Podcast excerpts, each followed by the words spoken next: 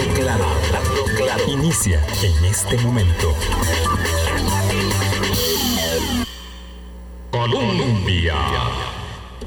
Con un país en sintonía, muy buenos días, oyentes, muy buenos días. Muchísimas gracias por estar siempre con nosotros. Este servidor Álvaro Murillo los saluda a nombre de nuestra directora Vilma Ibarra también, que sigue disfrutando de sus vacaciones. 21 de septiembre. Llevamos varios días reflexionando eh, desde distintos puntos de vista sobre el bicentenario, sobre el país que construimos, sobre las, eh, el estado de salud de nuestra sociedad, eh, ahora con los 200 años cumplidos ya la, la semana pasada desde la independencia y hemos dejado un poquito el día a día de las noticias, el, cauce de lo político, que hoy habrá noticia también el Partido Liberación Nacional con la posible, el posible anuncio de la postulación de Rodrigo Arias en el primer lugar por San José para ser diputado, sí, por escogencia de José María Figueres, candidato presidencial.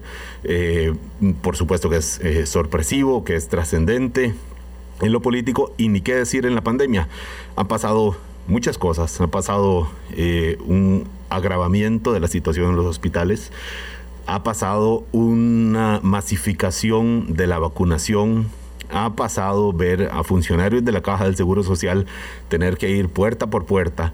Eh, como los polacos decían, decían antes, eh, ofreciendo la vacuna para personas que, bueno, que se les hace muy difícil, queremos pensar, acudir a los múltiples centros de votación, de, perdón, de vacunación que, que hay en todo el país. Ha pasado que se abrió la vacunación a extranjeros eh, refugiados, a extranjeros que demuestren eh, alguna, eh, algún lazo con, con, la de estabilidad de estancia aquí en Costa Rica, no turismo de vacunas, por supuesto, pero eso es importante considerando que hay una población que está aquí, que son extranjeros, que llevan un buen tiempo y que les llevará un buen tiempo y que el esfuerzo por mejorar, por frenar más bien, o por desacelerar la, pandemia aquí en Costa Rica debe incluir a todos o no funcionará. Por lo menos así nos lo han explicado expertos como el que hoy tenemos acá en nuestra cabina eh, de Radio Columbia. El doctor Roy Wong es eh, epidemiólogo, es miembro de la, de la sala de, manejo de, datos de esta cosa tan complicada que uno de verdad que quizá debería ir uno ahí y conocer cómo hacen porque se imagina, el, se, se, hace difícil imaginar la administración de la red de hospitales, cuántos van para dónde, cuántos traslados, la situación por regiones, cuáles eh, mm, hospitales tienen de repente alguna cama, algunas camas libres, porque lamentablemente murieron más personas, no pudieron sostenerse ante la COVID-19, ahora que reportábamos eh, ayer, más de 100 personas fallecieron en los últimos tres días por la COVID-19 y esto se cruza, decíamos en la invitación, con otras patologías que no estaban presionando tanto al, al inicio de la pandemia. Bueno, ¿cuáles? ¿Por qué? ¿Cómo afecta? La atención es parte de lo que vamos a hablar hoy con el doctor Roy Wong, eh, muy, muy contento de verdad y muy agradecido. Le decía justo antes de micrófono de que pueda venir, de que con las medidas aquí, con un poquito de distancia, con la mascarilla, podamos hacerlo presencialmente para justamente para dinamizar un poco la conversación. Y también ustedes pueden participar en la plataforma 70030303 con algunas consultas o algún comentario y, y algunos, algunos de ellos podremos plantearlo también eh, para aprovechar la presencia acá del doctor Roy Wong. Muy buenos días. Muy buenos días, Álvaro. Qué gusto este, hoy poder compartir con usted este, nuevamente ahora presencial, siguiendo las medidas. Y por supuesto, en este tema que no nos deja todavía de, de aquejar y que sigue siendo de enorme preocupación y de atención para todos nosotros.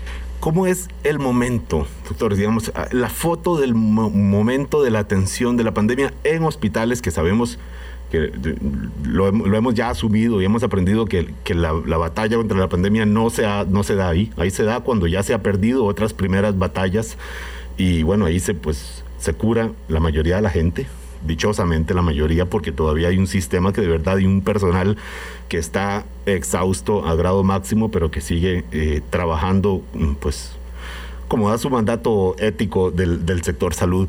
Pero ¿cuál es el momento hoy eh, hospitales saturados, ¿verdad? sigue habiendo presión, sigue eh, eh, los fallecimientos de alguna forma producto del pico de contagios de las últimas semanas. Eso viene como a una cola de dos, tres semanas más o menos. ¿Es así? ¿Cómo, cómo lo podemos pintar? Es correcto. Y justamente podemos valorar que en este momento podemos tener para pacientes en cuidados intensivos en una cantidad que ha superado y supera por más de 100 casos la capacidad máxima que tiene actualmente la Caja Costarricense de Seguro Social para atención de pacientes críticos. Estamos contabilizando por encima de, de, 465, casi 470 personas requiriendo cuidados intensivos, es decir, por su gravedad y tenemos que recordar que la capacidad máxima desde el punto de vista no solamente de tener una cama disponible, sino también del personal que pudiera atender, personal calificado que pudiera atender esta cama de cuidados intensivos, la capacidad máxima establecida por la caja es de 359 camas, es decir, por eso estamos muy por encima de ese, nivel, de ese nivel considerado como, como óptimo. Una, una sobrecarga del ¿qué? Del 25%, probablemente más, casi 30% de, de la capacidad para, para este, esta área de críticos. Es correcto. Y también para los pacientes que tienen una condición moderada o leve, eh, ya casi nos acercamos a las 900 personas requiriendo hospitalización en este momento y que justamente la capacidad máxima de la institución es aproximadamente, podríamos llegarlo a decir, en números redondos, mil camas. Son 980 y tantos camas que se tienen y entonces podemos ver de que estamos en un periodo en donde también ya vamos a rebasar la capacidad óptima ahora para las camas normales, las de hospitalización que conocemos. Tenemos también un escenario especialmente crítico y como justamente eh, lo recalcaba usted al inicio, es decir, hemos tenido una reducción este, en el número de pacientes requiriendo cuidados intensivos, pero hubiéramos querido tener esa reducción por una reducción en el número de casos este, que así lo, lo, ameriten. Lamentablemente hemos tenido una reducción eh, o una mayor disponibilidad este, en relación a al número de casos que, requerían cuidados intensivos, pero lamentablemente porque se ha incrementado el número de pacientes que han fallecido, que lamentablemente han perdido la batalla y que entonces evidentemente incrementa este este o, eh, eh, al incrementar la mortalidad entonces el número de pacientes requiriendo cuidados intensivos se reduce. Hubiéramos querido que la, historia fuera diferente, que fuera, es decir, que fueran menos personas infectadas y menos personas requiriendo una, una condición severa, pero lamentablemente se nos está dibujando una realidad en donde se están elevando de forma sustantiva el, número de fallecidos este, diariamente reportados. Ya lo pudimos ver el, el último fin de semana y eso tiene que ser un llamado de alerta y un llamado a la conciencia de que realmente esto sigue siendo y continuará siendo muy peligroso hasta no alcanzar una, un nivel de control óptimo de nivel comunitario para poder reducir la probabilidad de transmisión de esta enfermedad, pero justamente todavía no estamos en ese nivel, estamos camino a ese nivel y necesitamos todos trabajar para ese, esa construcción. Entre las razones, doctor Roybón, que se puede eh, señalar eh, por la cual se por la cual ha aumentado las muertes 40 muertes en, un, solo día en, esta una de las últimas jornadas por ejemplo eh, puede ser que, que ya no se está dando la atención óptima por insuficiencia del personal especializado o por insuficiencia de los recursos eh, materiales eh, tiempo, insumos, este, instalación, digo, capacidad instalada, eh, podemos decir que, que la porque esto lo, lo, han dicho ya colegas suyos de la Caja del Seguro, eh, llega un momento en donde la atención ya no es la mejor por la saturación y esto puede estarse viendo reflejado en este aumento en la, en la mortalidad que hemos visto. Es algo muy importante esta, esta, esta pregunta, porque justamente nos, nosotros mismos, este, dentro del equipo que trabajamos en el análisis de la situación, nos preguntamos si este, si este exceso de, este, de la capacidad, es decir, sobrepasando la capacidad, podría estarse atribuyendo al exceso de mortalidad. Bueno, podemos ver de que justamente, y eso es una, algo de lo que hay que rescatar sobre el personal de salud, que a pesar de estar en condiciones no óptimas, la mortalidad no proporcionalmente no se incrementó. Y es decir, la, la, la, la mortalidad se mantuvo Perdón. La tasa de mortalidad. La tasa de mortalidad se mantuvo más o menos constante sin tener un pico abrupto y esto quiere decir de que el proceso de atención se mantuvo relativamente estable eh, dando la atención, por supuesto, no en niveles óptimos, pero sí en niveles adecuados, para poder mantener este, adecuadamente, o al menos en condiciones lo más cercano a, lo adecuado, para que las personas no tuvieran un exceso de, de este, mortalidad o no murieran por falta de atención. Eh, analizamos esto porque justamente una de las enormes preocupaciones es cuando llegue este momento, cuando se vaya a ocurrir un exceso de la mortalidad, producto ya de que el sistema ya no pueda dar respuesta a esto. Eh, en este momento, de forma proporcional, estamos teniendo mayor número de fallecidos, pero justamente en este, cuando lo comenzamos a valorar con los casos de hace dos o tres semanas, proporcionalmente los que están falleciendo todavía se mantienen dentro de un rango considerado como esperable o constante. Es más o menos una de cada 100 personas que se contagia, que muere, ¿verdad? Más o menos así, porque tenemos ahora más de, digo, esto en términos globales, en el año y medio de, pandemia que registramos eh, acá en, Costa Rica, eh, más de 6 mil personas fallecidas, 6.035 con los datos ayer, si no estoy equivocado. Eh, poco menos de 600 mil personas el acumulado de, casos, de muchos de ellos pues leves, muchos de ellos asintomáticos que se han, han sido diagnosticados, muchos de ellos hospitalizados que les fue bien y que pueden contar el cuento, como decimos en la casa, muchos que les fue muy mal y están todavía padeciendo, pero ya salieron del, del peligro.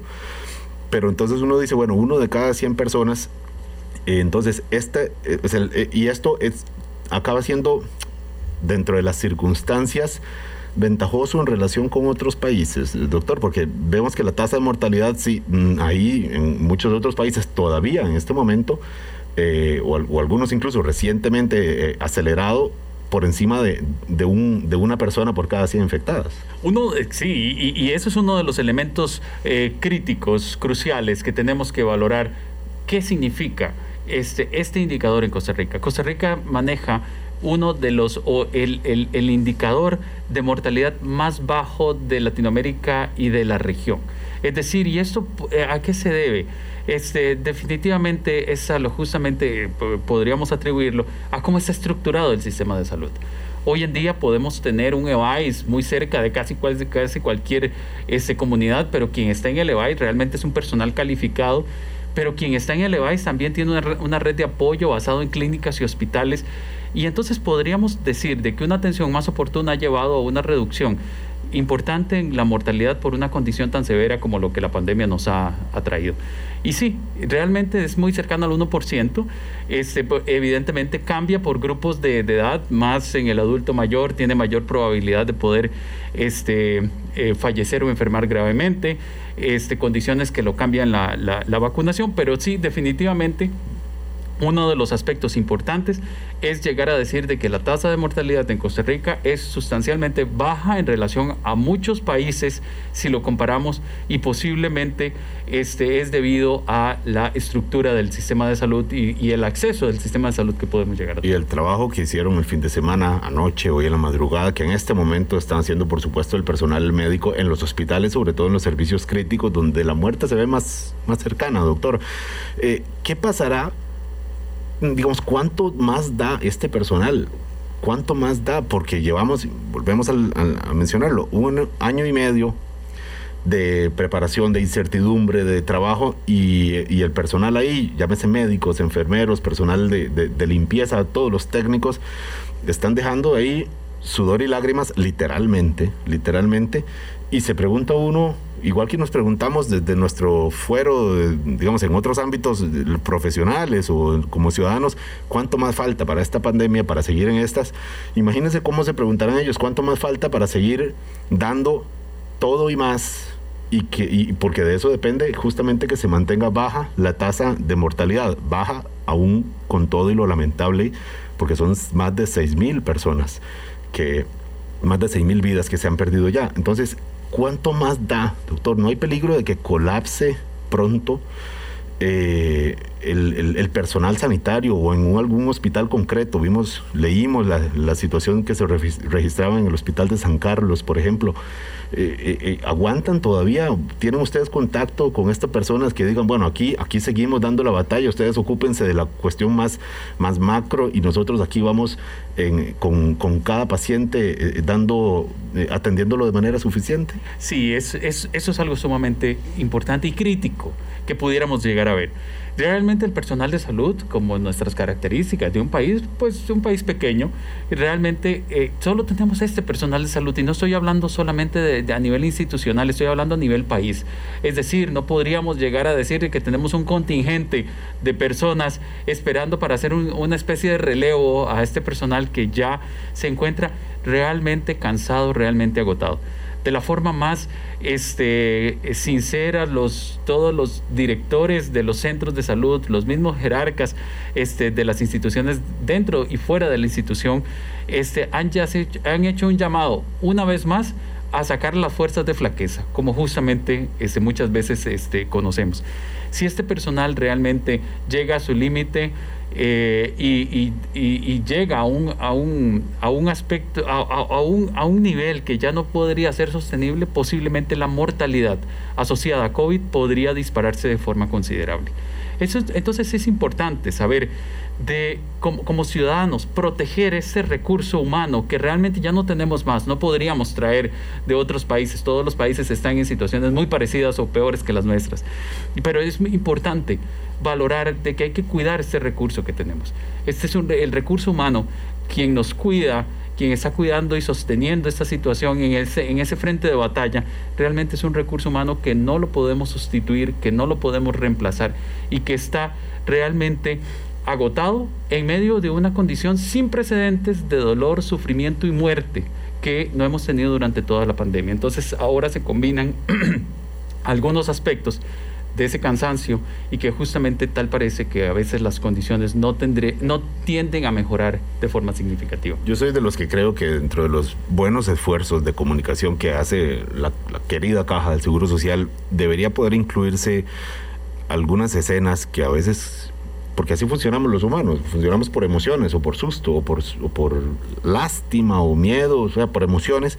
Digo, escenas del personal en, cuando terminan esas jornadas tan duras, cuando se quitan esas cantidad de, de piezas del uniforme, eh, que quedan sudando, rotos, tal vez perdieron una, dos, tres vidas en un mismo día, vieron frente a frente cómo, cómo se les fue de las manos una, una vida eh, pienso que, tal vez así, viendo, viendo y escuchando algunos testimonios de estas personas que están en la primerísima línea de atención, podamos ir entendiendo que, eso importa, porque yo sé que todos necesitamos vivir, volver, retomar algunas cosas prepandémicas, la actividad económica, la actividad laboral, ni qué decir, pero esto importa también, ellos son trabajadores también y son los que mantienen esta tasa eh, relativamente baja en el contexto internacional, pero que evidentemente, y decimos en la invitación, probablemente cuando empecemos el programa, en el momento en que empecemos y el terminemos, habrá por lo menos una vida menos eh, que cuidar porque ya se habrá ido por culpa de la COVID-19. En un contexto que tiene que ver con lo que le preguntaba al principio, doctor. Eh, la, la COVID-19 no está sola en el sistema hospitalario, en las salas de cuidados intensivos o, o las camas hospitalarias en general. ¿Cuáles son esos otros factores que han mencionado también en los mensajes la institución cuando dice, mire, es que hay otras patologías que también están presionando y requiriendo muchos esfuerzos y compiten de alguna forma con lo que podamos dedicar a la atención de la pandemia en hospitales? ¿Cuáles son? Claro, aquí es importante valorar de que justamente cuando comenzamos a tener un primer año de pandemia en donde realmente tuvimos restricciones bastante fuertes, este, desde el punto de vista de movilidad, de las actividades económicas, de las actividades sociales, etcétera, realmente esto hace también de que muchos de los este, eventos que antes no se estaban presentando, compitiendo este, simultáneamente con eh, COVID, vamos a tener de que ahora sí están presentes. Y uno de estos, fundamentalmente, podemos citar los, este, lo que se llaman todo el, el, gran paquete de las lesiones. Y este gran paquete de las lesiones incluye los accidentes de tránsito, los accidentes laborales, la misma violencia que ocurre desde el punto de vista social o intrafamiliar vamos a tener de que ahora estos son un, un, paquete importante de condiciones que están demandando también una cama hospitalaria. Esto sí volvió a la realidad prepandémica. Es correcto. Es correcto y, y, en, y, en, y, en, niveles muy similares o inclusive en algunos momentos superiores a lo que teníamos en la realidad prepandémica y que justamente se debe a ese mismo aspecto que tal vez no hemos resuelto desde el punto de vista de cómo manejamos eh, eh, todo lo que nos lleva a estas lesiones, los accidentes de tránsito, las lesiones, por ejemplo, asociadas a procesos de eh, violencia en la sociedad, etcétera. Pero justamente también comenzaron a ver otros aspectos que ya no podía esperar más que son las complicaciones asociadas a las enfermedades crónicas. Es decir, las personas descompensadas por, por su diabetes, las personas descompensadas por sus problemas cardíacos, las personas descompensadas por sus problemas pulmonares crónicos, que justamente durante la pandemia recibieron una atención que realmente fue muy distante, siguiendo las medidas que justamente este, se tenían. Pero realmente podemos visualizar de que hay algunas condiciones en donde por diversos factores, nivel educativo de las personas, exactamente qué es lo que el médico me está diciendo o qué es lo que el médico me está explicando para utilizar una bomba o por ejemplo utilizar determinado medicamento, necesito eh, ahondar de forma, de forma más exhaustiva en el control de las personas. Eso nos lleva también a aspectos de descompensación ahora de, de esas condiciones crónicas que también entonces exigen una cama hospitalaria. Entonces ahora la condición de, de, COVID sin precedentes durante toda la pandemia tiene ahora un competidor muy grande que es descompensación de enfermedades crónicas y por supuesto las lesiones de causa externa o los denominados accidentes y todo esto que bien conocemos. Y entonces ahora la disponibilidad para COVID es más reducida que lo que teníamos previamente. El doctor Roy Wong es epidemiólogo, es miembro de la, de la sala de, manejo que tiene que ver con la disponibilidad de los recursos de la Caja del Seguro Social en, en la red hospitalaria, específicamente con COVID-19 y como acaban de escuchar, con otras mmm, enfermedades que se han descontrolado también porque no fue la misma atención durante mucho tiempo, no fue la óptima, eh, en buena medida por las restricciones eh, de la pandemia y también por, por la violencia, ¿verdad? Eh, los, emergenciólogos han vuelto a tener la realidad que tenían antes de la pandemia o incluso peor, como mencionaba. ¿Cuáles son algunas de estas mm, enfermedades que también presionan por los recursos? ¿Cómo es el perfil de estas personas y también el perfil de las personas que tienen COVID-19 y están requiriendo servicios de salud en términos, por ejemplo, de vacunación. Eso es determinante también. Vamos a conversarlo en este segundo bloque. Son las 8.23 de la mañana. Hablando claro con un país en sintonía, doctor Roy Wong, eh, uno de los eh, epidemiólogos y profesionales de la Caja del Seguro Social que está a cargo del manejo de la situación en los hospitales. Eh, doctor, decía usted antes del, corte de cómo otras enfermedades se han descontrolado y han provocado necesidad de hospitalizaciones de personas con su diabetes, con sus problemas eh, coronarios, con sus problemas pulmonares eh, crónicos y que esto presiona también en los hospitales. ¿Hay alguna forma de que podamos dimensionar eh, la población, los radioescuchas, podamos dimensionar de cómo está presionando esto también a una realidad que ya de por sí es apremiante por COVID-19? Sí, es importante este punto. Desde, es decir, podemos contemplar de que la institución tiene aproximadamente en todo el sistema, en números eh, eh, redondos, uh, cerca de 5 mil camas totales. Cuando comenzamos a visualizar esto y comenzamos a ver de que tenemos más de mil personas, tanto en cuidados intensivos como en hospitalizaciones generales, eh, hospitalizadas por COVID-19, vamos a tener de que podríamos llegar a decir de que las otras cerca de 3.500 camas están, o cerca de 4.000 camas están este, disponibles para COVID.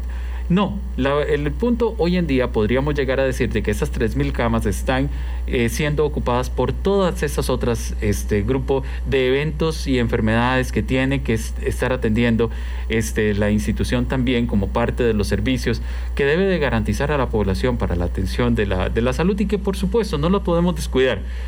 Pero entonces vamos a tener de que hoy en día camas disponibles que pudiésemos entonces de lo que se denomina reconvertir, es decir, pasar de una atención no COVID para pasarlo a atender pacientes COVID, hoy en día la posibilidad es prácticamente nula, desde el punto de vista de que la ocupación de las camas, de esas 3.500, 4.000 camas que se tienen para atender las condiciones no COVID, vamos a tener que prácticamente se encuentran en su totalidad ocupadas en ese sentido y en todo el territorio nacional. Y que justamente podríamos entonces casi llegar a una balanza de decir, bueno, ¿y qué es más importante? La persona que se descompensa por su problema cardíaco o la persona que está llegando a tener en ese momento un COVID de manifestaciones severas. Definitivamente no tenemos el juicio este, como profesionales para poder llegar a decir cuál vida vale más, pero justamente sí es importante saber de que los dos requieren una atención hospitalaria y los dos requieren un cuidado de prestación de servicios hospitalarios para mejorar su condición y evitar un desenlace fatal. Y aquí es importante entonces saber dónde tenemos o dónde podríamos entonces influir directamente para evitar que una demanda rebase una capacidad de un sistema que es el único que tenemos en el país y que, bueno, tenemos, eh, vale, vale recalcar la, fortaleza y, y, lo robusto que es este sistema reconocido este, mundialmente. ¿Dónde podemos influir? Me dejo esta pregunta aquí apuntada en el reglón pero antes quiero preguntarle a él, ¿la situación es igual en todos los hospitales, doctor?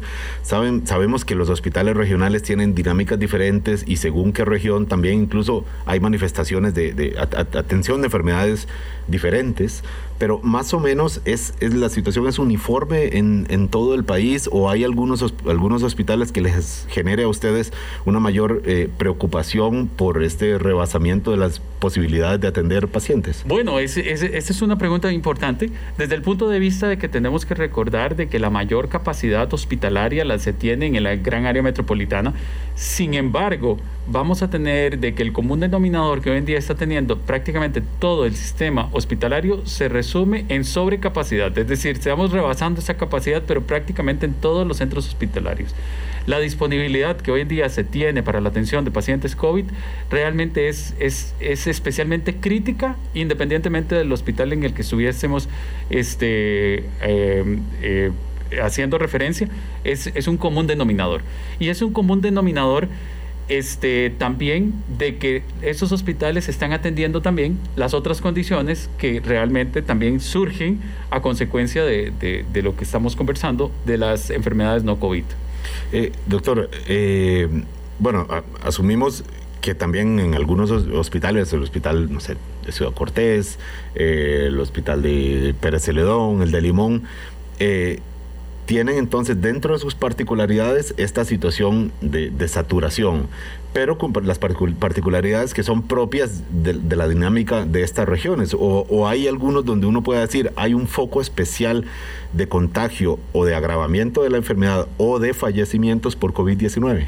Es importante eh, definir de que los focos de enfermedad eh, basados en COVID-19 tienen un proceso migratorio y tienen un proceso migratorio de que muchas veces vemos de que tiene mayor presencia en unas zonas del país y no en otras pero ahora comenzamos a visualizar este, un, un, incremento que también es preocupante más hacia las zonas más centrales y densamente pobladas del país.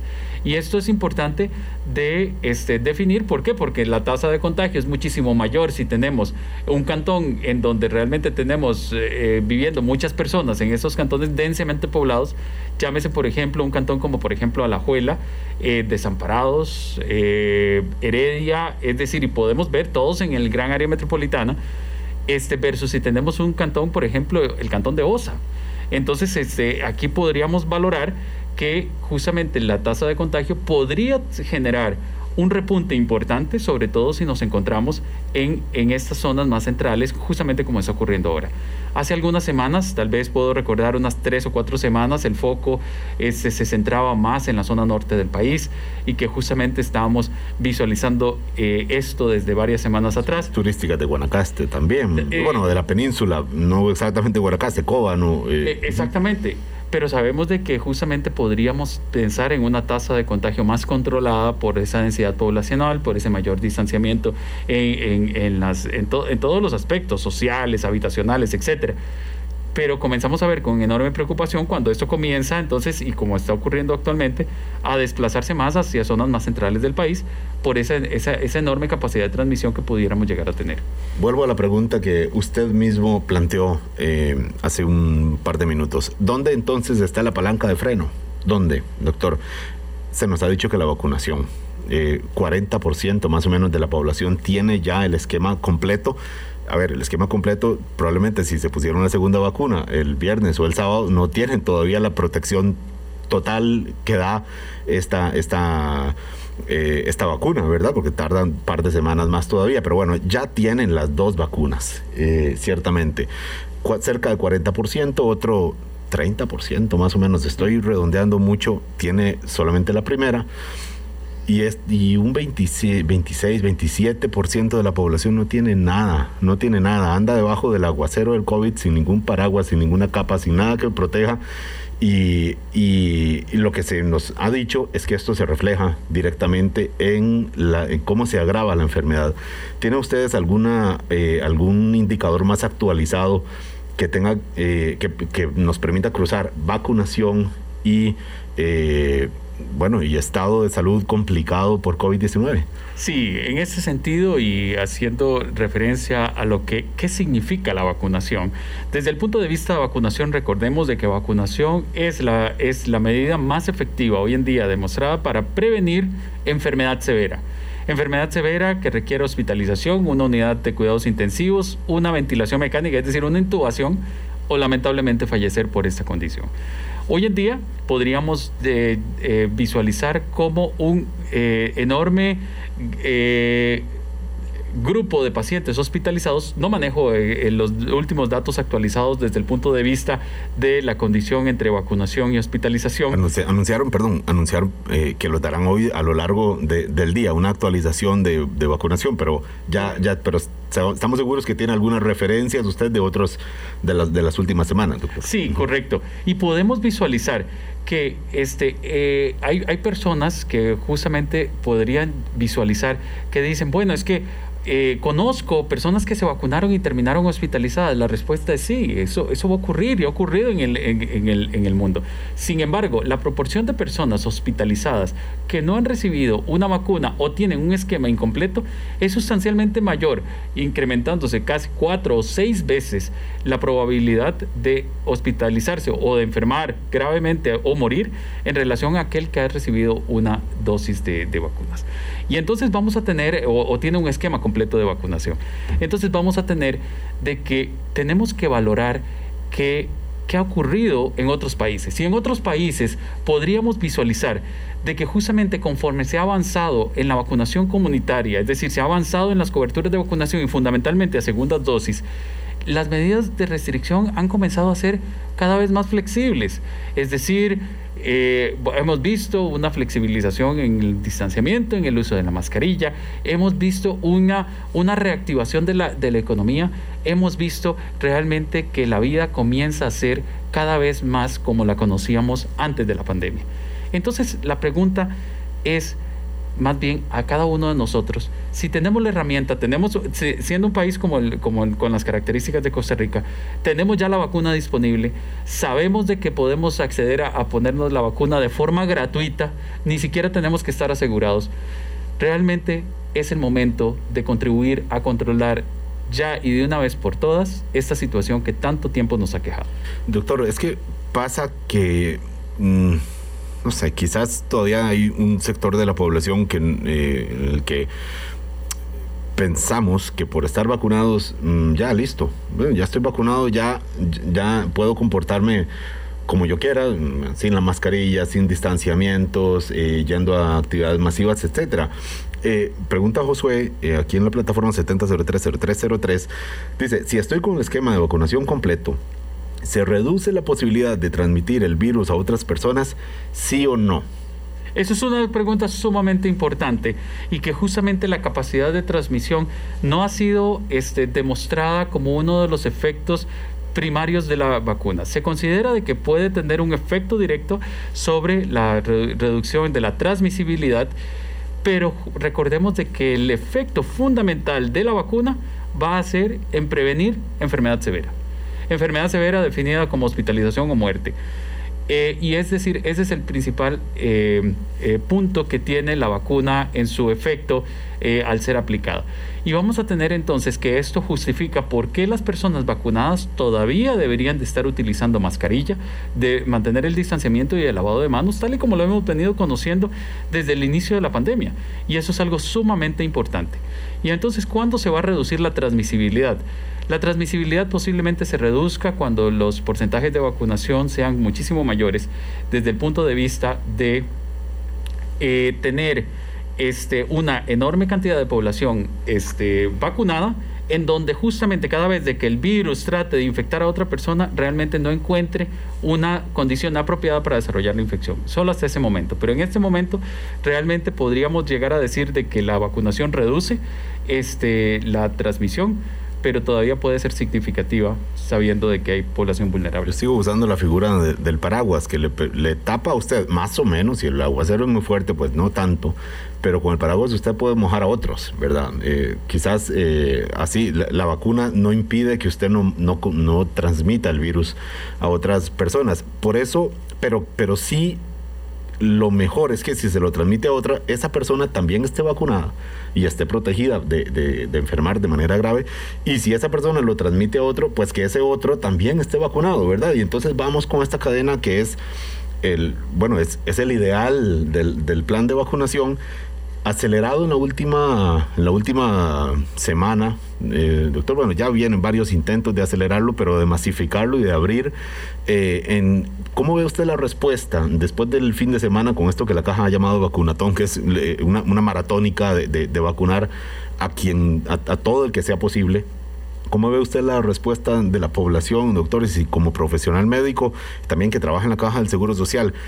Colega de los que están dejando sudor y lágrimas en, las, en los hospitales, eh, ¿cómo ve que alguien dice, bueno, no, si, si vienen a mi casa yo me vacuno, a mí no me hagan ir a la clínica, ni al supermercado, ni a la feria donde están esos señores vacunando, no, si vienen aquí y además, y si vienen aquí y tal vez les abra, ahí, ahí veré. ¿Cómo ve usted la respuesta de la población? Todavía la respuesta es un poco, podríamos denominarla tibia, es decir, recordemos que estamos luchando contra este gigante de características mundiales denominada la pandemia por el coronavirus. Realmente no es el resfrío común como muchas personas a veces este, lo han querido este, hacer ver este, y entonces el, gigante solamente lo podríamos este, combatir entre todos. Y realmente deberíamos de tener una respuesta más convencidos de lo que puede, de lo que está contribuyendo esto. Y de lo que está contribuyendo esto es resolver un aspecto que realmente ha sido muy complejo de resolver a nivel mundial. Y, esto, y, este, y este problema de características mundiales realmente solamente unidos podríamos llegar a tener una eh, solución real este, ante, este, ante la problemática. Y vamos a tener de que entonces, si usted, si usted todavía está indeciso de vacunarse, piense realmente en todas las muertes, en todo el sufrimiento que ha habido en estos prácticamente casi ya dos años que cumplimos este, de, de, pandemias. Piense en todo esto que se pudo haber evitado. Y hoy en día tenemos la herramienta para poder llegar a un control efectivo en los siguientes meses, la tenemos disponible. Piense realmente que realmente si, si, si quisiera vacunarse porque realmente es una alternativa extraordinaria que hoy en día tenemos en este país, no lo podemos decir que lo tenemos en todos los países, más bien son la minoría que tiene esta, esta posibilidad. Acuda a vacunarse, es seguro, es efectivo, puede dar efectos secundarios, sabemos de que los puede dar, pero es muchísimo mayor el daño que puede producir una infección por, eh, por, esta, por esta situación que induce la pandemia. Deberíamos poder ojalá tener una forma de monitorear la voluntad eh, de la sociedad para vacunarse, porque pensaría uno que al principio había cierto temor por, el, decíamos, bueno, vacunarse con esta vacuna, con, esta eh, fórmula que parecía en su momento un, un experimento, bueno, y la gente decía, no, yo no voy a ser el conejillo de indias de esta vacuna. Bueno, ya cuando hay millones y millones de personas y se ha probado que reduce la posibilidad de contagiarse, supondría uno que hay personas más dispuestas que al principio, quizás de manera genuina, natural, tenía este temor a hacerlo y ahora no. Ahora le pregunto entonces al doctor Roy Wong si, si se ha reflejado eso, si es algo que hayan podido percibir también en los centros, no tanto en los hospitales, sino en los equipos estos que están pateando calles, que se montan en un burro, en un cuadraciclo para llegar y vacunar a la población. 8.42 de la mañana, vamos a un segundo corte y volvemos. Hablando claro. Colombia. Con un país en sintonía, 8.44 de la mañana. Doctores, eh, ¿es posible... Eh, que la caja del Seguro Social vaya percibiendo, según los reportes que le den los equipos de vacunación en la en, las comunidades, si hay personas que ya al ver que se ha masificado la vacunación y que no y que de, de, lejos, bueno, no ha ocurrido lo que algunos temían al principio, que generara efectos secundarios graves o incluso letales, eh, que haya personas que digan, pues sí, mira, si se vacunó el vecino, la hermana, el novio, el, la tía y, no les ha pasado nada, pues entonces de, yo también. Ah, ¿Reciben ustedes alguna, es, es posible eh, percibir una mayor disposición, eh, anuencia de las personas para vacunarse? Sí. Y eso, y eso es este, una de las descripciones que los equipos de vacunación, técnicos de atención primaria, equipos de enfermería que se encuentran directamente en el campo vacunando a la población han descrito. Que justamente cuando eh, un miembro de la familia ha recibido ya la vacuna y se convence por, por, por los beneficios de la vacuna y que realmente eh, este, lo visualiza, eh, este miembro de la familia realmente es un promotor para la vacunación dentro del núcleo familiar. ¿Y que justamente por qué? Porque justamente ocurre lo que, lo que, lo que hemos estado este, promocionando. La vacuna es efectiva, la vacuna es segura, no va a terminar realmente con un efecto secundario grave este, a consecuencia este, de, la vacuna. Es decir, podríamos decir que entonces estas mismas personas dentro de su núcleo familiar son promotores, familia y amigos, son promotores también del proceso de vacunación. La conducta de grupo que llamamos, si, vemos que todo el mundo tuvo algún síntoma, pues decimos no porque todo el mundo, pero si vemos que la gente tuvo síntomas leves, que no son más duraderos por más de 24 o 48 horas. Corrígeme si estoy equivocado. Yo, desde mi experiencia personal y de grupo, por supuesto, como un ciudadano más, he visto que las personas que tienen efectos dicen, eh, no sé, eh, calentura, un poquito de dolor de cabeza, cansancio, pero que yo sepa, no más, por no más de un día o mucho, mucho, dos días. ¿Ustedes han registrado efectos más allá de, de, esto que menciono.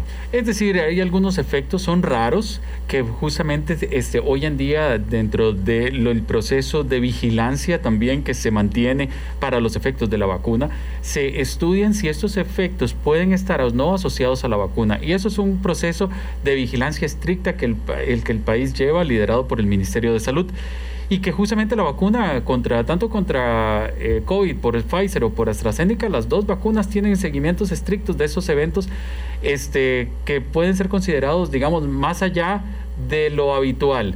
Es decir, más allá de las pocas horas después de que, lo, de que me vacuné, que me siento con un poquito de, dolor de cuerpo, un poquito de dolor de cabeza, dolor en el sitio de, de la aplicación, listo. Pero no dura más allá de unas pocas horas. Esto, si lo ponemos en una balanza, de cuánto puede durar, cuánto dolor puede traer más allá que el sitio de la aplicación. El dolor de eh, tener un familiar o nosotros mismos, un amigo cercano en una unidad de cuidado intensivo es un dolor extremadamente este, invalorable, este, intangible desde el punto de vista de lo que nos podría producir la vacuna. Es decir, el, los efectos de la vacuna son insignificantes prácticamente si lo comparamos con lo que nos podría llevar a una hospitalización por COVID-19 y que muchas personas hoy en día que han salido de estas unidades de cuidados intensivos podrían llegarlos a decir cuántas semanas, días estuvieron en una zozobra impresionante, familiar y personal por estar en una unidad de cuidado intensivo sin saber realmente cuál iba a ser su desenlace final. Este, es algo definitivamente que tenemos que considerar como de los beneficios de la vacuna. Doctor Roy usted como epidemiólogo, eh, funcionario, funcionario de la Caja del Seguro Social que está a cargo de esta disponibilidad, ¿siente apoyo de otros sectores? importantes de la sociedad y sectores políticos. No me refiero solamente a la, bandera del partidito, sino sectores institucionales, eh, la Asamblea Legislativa, los diputados, eh, para, para convencer a la gente de que se vacune. Cuando vemos un diputado, lamentablemente falleció ya, otro eh, se contagió, fue hospitalizado, por lo visto salió del hospital, eh, por lo publicado salió del hospital sin que, sin que esté curado. y, bueno, y además de, rechazar la, efectividad, la, efectividad de la, de la vacuna, la defensora de los habitantes que ha, este, usado tanto la palabra de masifiquen la vacunación, vacunación masiva, vacunación masiva ya tenemos. ¿Se sienten ustedes acuerpados por estos otros sectores institucionales para hacer el llamado y convencer a la población de que finalmente se vacune? Es importante eh, definir que justamente eh, el sector salud, que justamente ha abogado por la, por la vacunación, hoy en día también ha recibido apoyo desde el punto de vista del sector privado, del sector productivo, del sector este, de cultura y también del sector de eh, los cultos religiosos, este, sea las iglesias en general. Exactamente. Pero es importante también saber de que hace falta más apoyo de todos los otros sectores. ¿Y por qué más apoyo de todos los otros sectores? Porque definitivamente tenemos que saber de que el frente común que tenemos que resolver todos es resolver el problema de la transmisión y enfermedad grave inducida por la pandemia y no los efectos que realmente, a veces muy mal intencionados, creados de lo que la vacuna significa. Y eso es algo sumamente importante, es decir, no podemos perder nuestro frente común de como sociedad, como realmente como miembros de, de una comunidad, de saber de que nuestro frente común y nuestro enemigo latente, invisible, es una infección por un virus que realmente ha llevado tanto dolor y sufrimiento. No es llevar y seguir este, perpetuando este, este caos que nos ha generado la pandemia y sabiendo que hay medidas efectivas en el mundo, medidas demostradas científicamente como es la vacuna para poder controlar esta, esta situación. Lo que tenemos que decir es, tomemos la mejor decisión, adelante, a vacunarse porque realmente queremos un país mejor. Y yo creo que todos, independientemente si se trata de un legislador, si se trata de un eh, ministro, si se trata del mismo presidente de la República, todos queremos algo para, mejor para el país.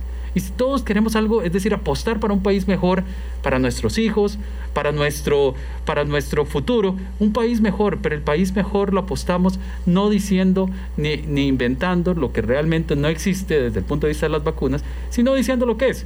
Las vacunas han funcionado en otros países, es la mejor estrategia para prevenir esta, esa condición, es la mejor manera de prevenir en un futuro cercano y volver a nuestra vida rutinaria, a producir, a estudiar, a tener nuestra vida cotidiana de manera lo más protegida posible. y el, desde el sesgo por lo político que tiene este programa, eh, por supuesto que cuando se politiza de un lado y del otro, el tema de las vacunas pues se complica más, se complica más. Eh, cuando empieza, empieza a tener valor político, moneda de cambio, eh, no queremos que el otro se ponga la medalla o yo quiero ponérmela en adelantado, se complica más. Doctor, eh, en Panamá estamos, estamos viendo indicadores que son el 10% de los que tenemos aquí en Costa Rica en términos de contagios, de muertes, desde la epidemiología, ya que tenemos tan cerquita a Panamá y convivimos con ellos en, mucho, ni qué decir la población más cercana a la frontera, eh, ¿qué es lo que hicieron ellos tan bueno que llegaron a este punto después de tener una etapa muy crítica, ciertamente. Eh, porque ellos sí, será solamente que van adelante en el tiempo y que llegaremos pronto también a ese punto de indicadores bajos de en fallecimientos y en contagios. Yo espero que sí, yo espero que sí, que sea este el efecto de, de, que ellos van un poco más adelante que nosotros, mejorando entonces esto de manera consecuente los indicadores pero fundamentalmente tenemos que también a veces también aprender de la experiencia dolorosa del país hermano. Eh, Panamá vivió por varias semanas realmente un, un, escenario excepcionalmente crítico desde el punto de vista de mortalidad, desde el punto de vista de casos severos, y eso es de mi pregunta, que si esto ha llevado también a llegar a decir, no volvamos a vivir este, este escenario. Y tal vez Costa Rica debe de aprender en eso.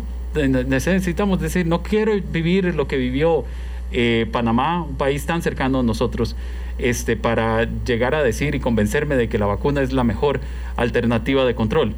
Posiblemente este, van adelante y entonces tienen mayores coberturas de vacunación que las nuestras y están llegando ya a controlar los indicadores fundamentalmente de mortalidad y casos severos. Y han tenido restricciones sanitarias, sanitarias más fuertes que las que tenemos nosotros por razones institucionales, incluso culturales. Pero aquí, mm, doctor, en pocos días volveremos ya a prácticamente una apertura general, porque la restricción esta que se anunció para fines de semana, restricción vehicular, eh, se aplica solamente para dos fines de semana, lo, que falta de septiembre prácticamente. Eh, desde el, y ya se lo pregunto casi en nombre del personal de salud, eh, ¿les complace esta posibilidad o lo aceptan como una realidad sin más? ¿O hay enojo? Porque lo que ha pedido la caja del Seguro Social es otra cosa, es más restricción. Es correcto. Y aquí es importante saber de que si bien es cierto, somos conscientes de la realidad económica que está viviendo el país y realmente de los problemas desde el punto de vista de empleo, subempleo y todo lo que ya conocemos que también ha venido a acentuarse con la pandemia, también somos conscientes de que las mayores aperturas generan mayores niveles de contagio.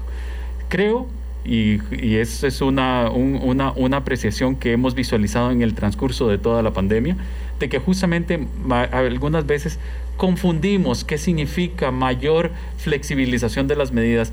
Las mayores flexibilizaciones de las medidas no significa ahora, en este momento, un control total de la situación pandémica. Significa una necesidad de reactivación económica, pero lo cual lo tenemos que hacer siguiendo unas reglas antes de hacer cualquier actividad.